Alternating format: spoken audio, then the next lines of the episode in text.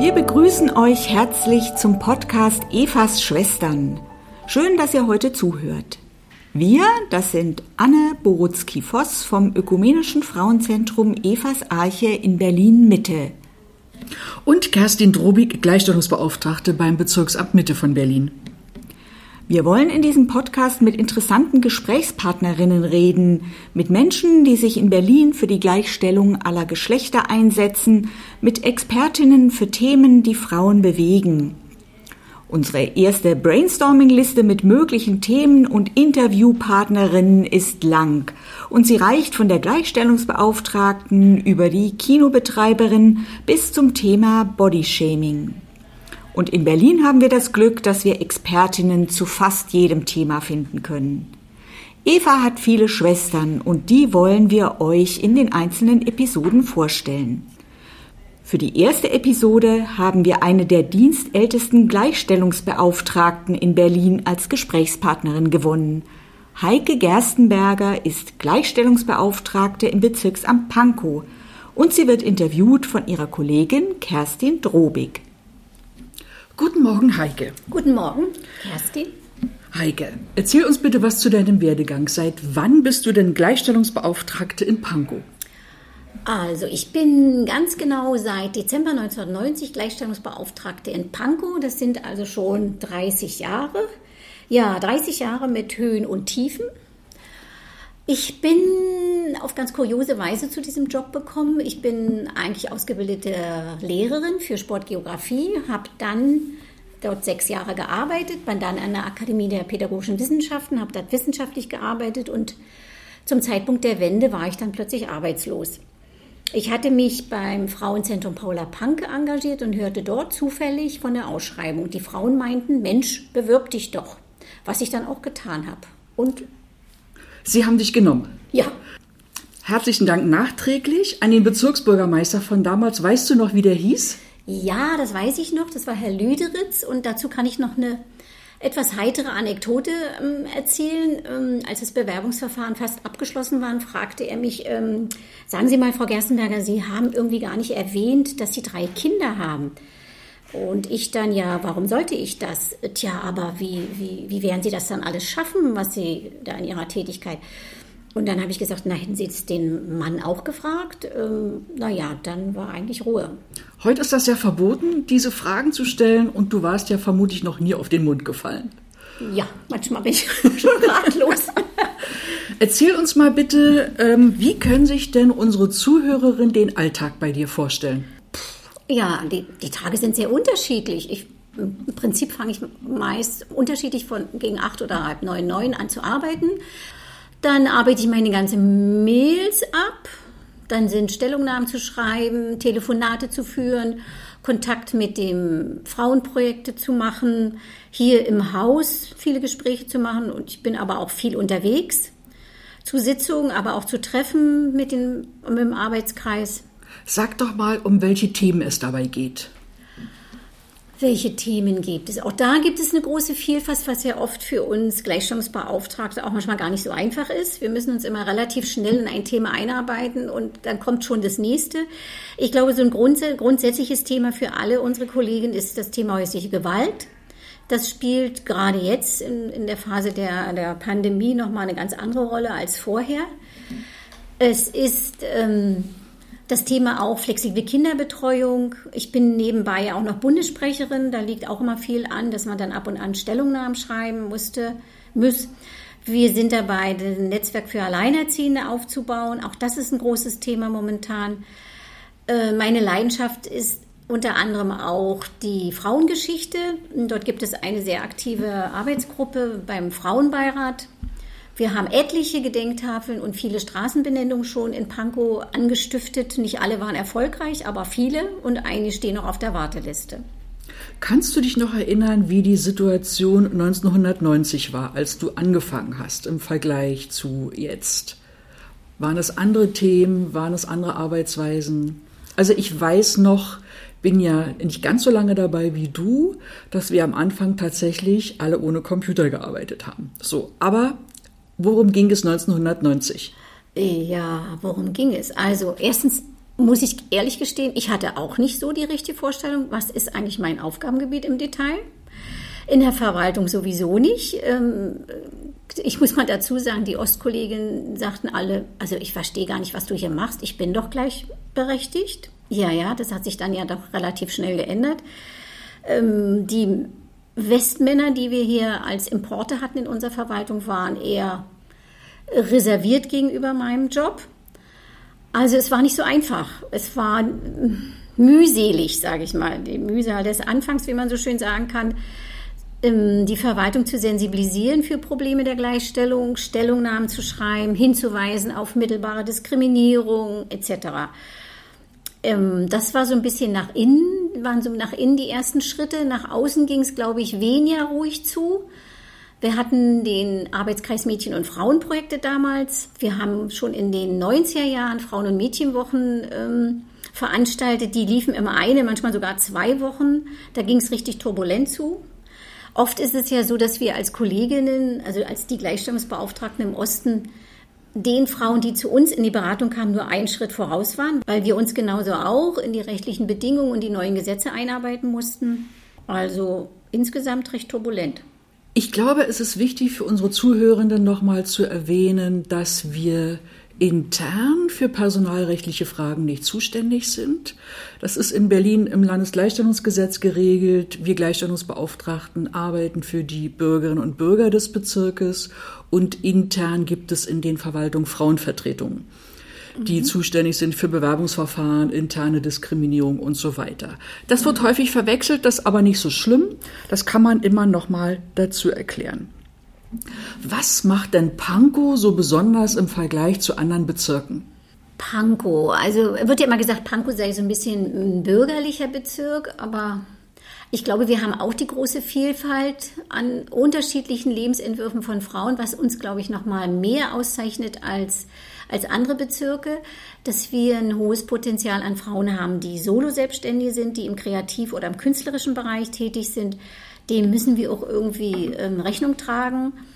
Dafür habe ich mich eingesetzt, dass wir eine Fraueninfrastrukturstelle hat, die ex, extra nur sozusagen Frauen in dieser Situation berät. Die ist bei WTIC angesiedelt. Ähm, wir haben auch einen hohen Prozentsatz Alleinerziehend, aber auch die unterscheiden sich in ihrer Zusammensetzung von denen in Marzahn-Hellersdorf. Wir haben, ähm, meistens sind die Alleinerziehende gut ausgebildet, sind auch nur kurze Zeit dann im, im 1-Bezug, brauchen natürlich trotzdem eine Unterstützung, damit sie überhaupt arbeiten können. So ja, weit. tatsächlich. Ja? Tatsächlich ist Berlin an der Stelle sehr bunt und die Bezirke mhm. innerhalb sind ja schon ähm, sehr divers. Allein wenn ich gucke in Mitte, die drei Ortsteile, Mitte, Tiergarten und Wedding, die sich erheblich unterscheiden. Ähm, das macht es natürlich total spannend. Ja. Pankow ist, glaube ich, von der Fläche der größte Bezirk. Flächen, ja, flächenmäßig der größte, ja. Und ihr habt die größte Einwohnerzahl. Und die größte Einwohnerzahl, ja. Das ist ja, natürlich ja. toll. Wie schätzt du denn so die Gleichstellungssituation für Berlin ein? Für Berlin insgesamt? Ja, mal so. Wir haben ja immer viele Wünsche auf der Liste. Ja, ja, ja. Ich denke, ähm, jetzt wenn man mit anderen Städten vielleicht vergleicht, haben wir, haben wir einige Sachen, die, denke ich, sehr gut laufen. Also jetzt, oder verglichen jetzt mit ländlichen Räumen. Wir haben, denke ich, eine gute Infrastruktur, was ähm, Beratungsstellen, was Frauenzentren etc. betrifft. Es könnte sicherlich mehr sein.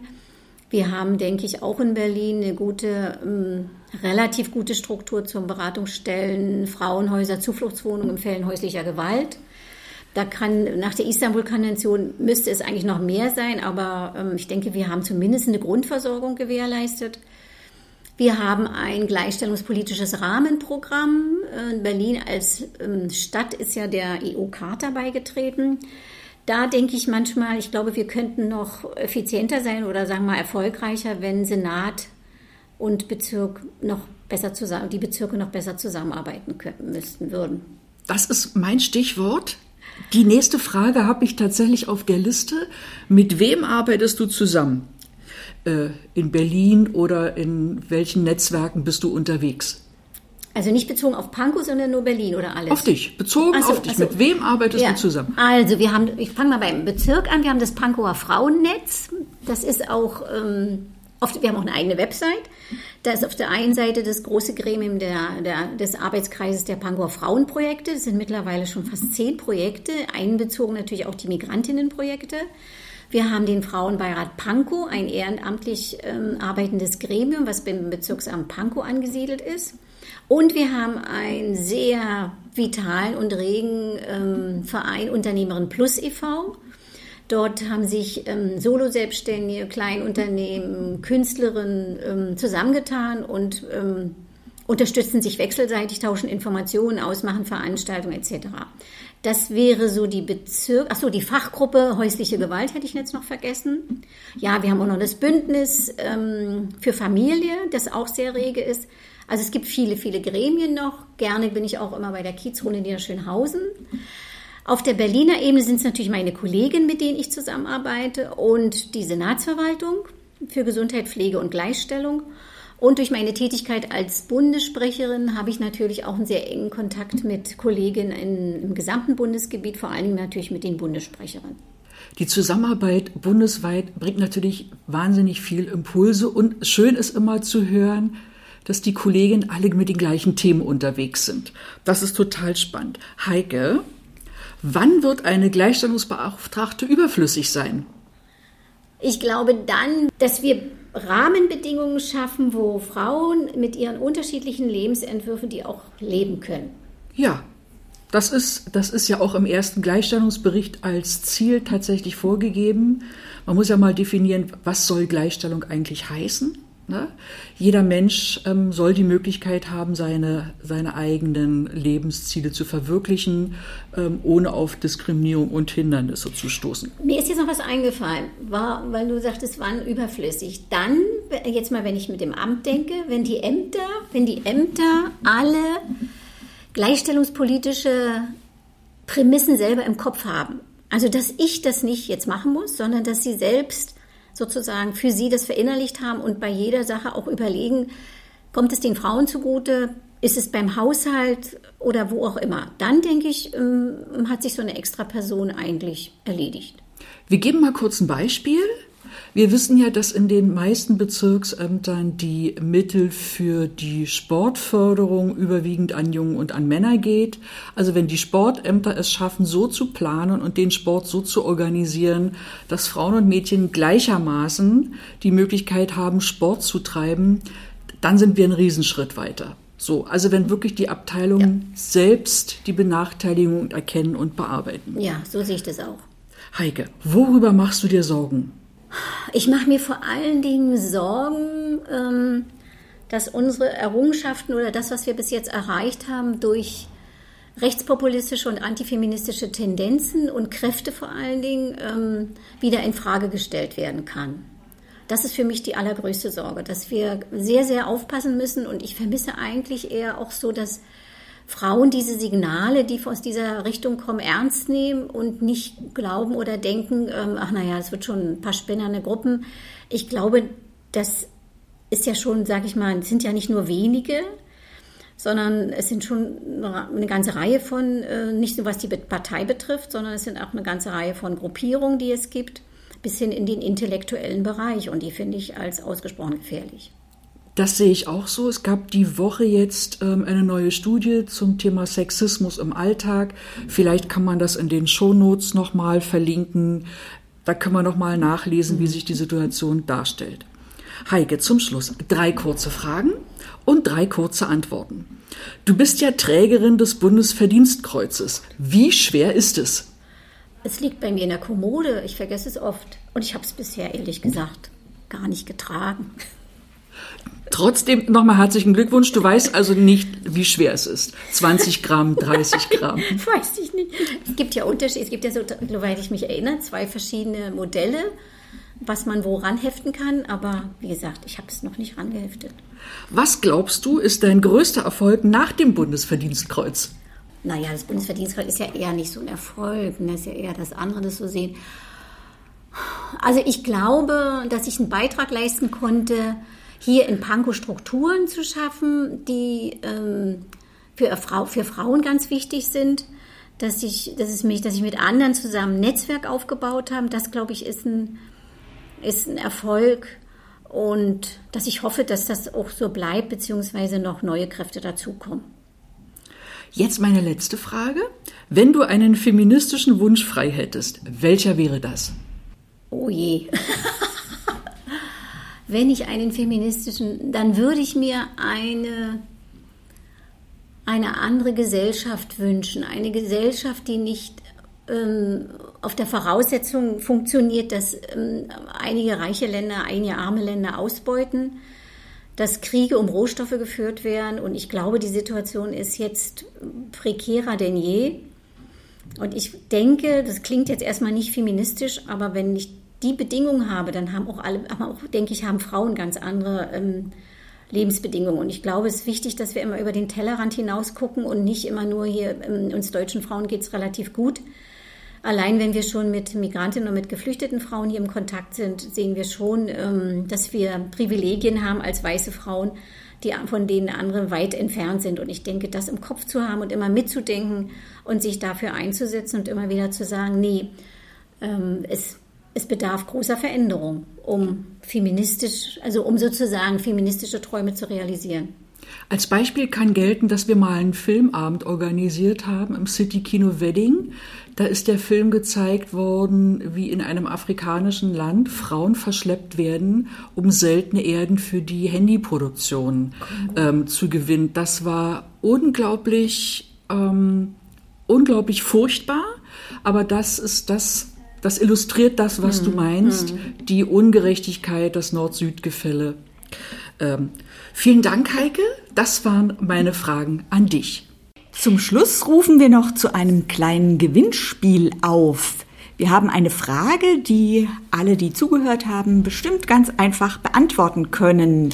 Nämlich, wie lange war Heike Gerstenberger Gleichstellungsbeauftragte?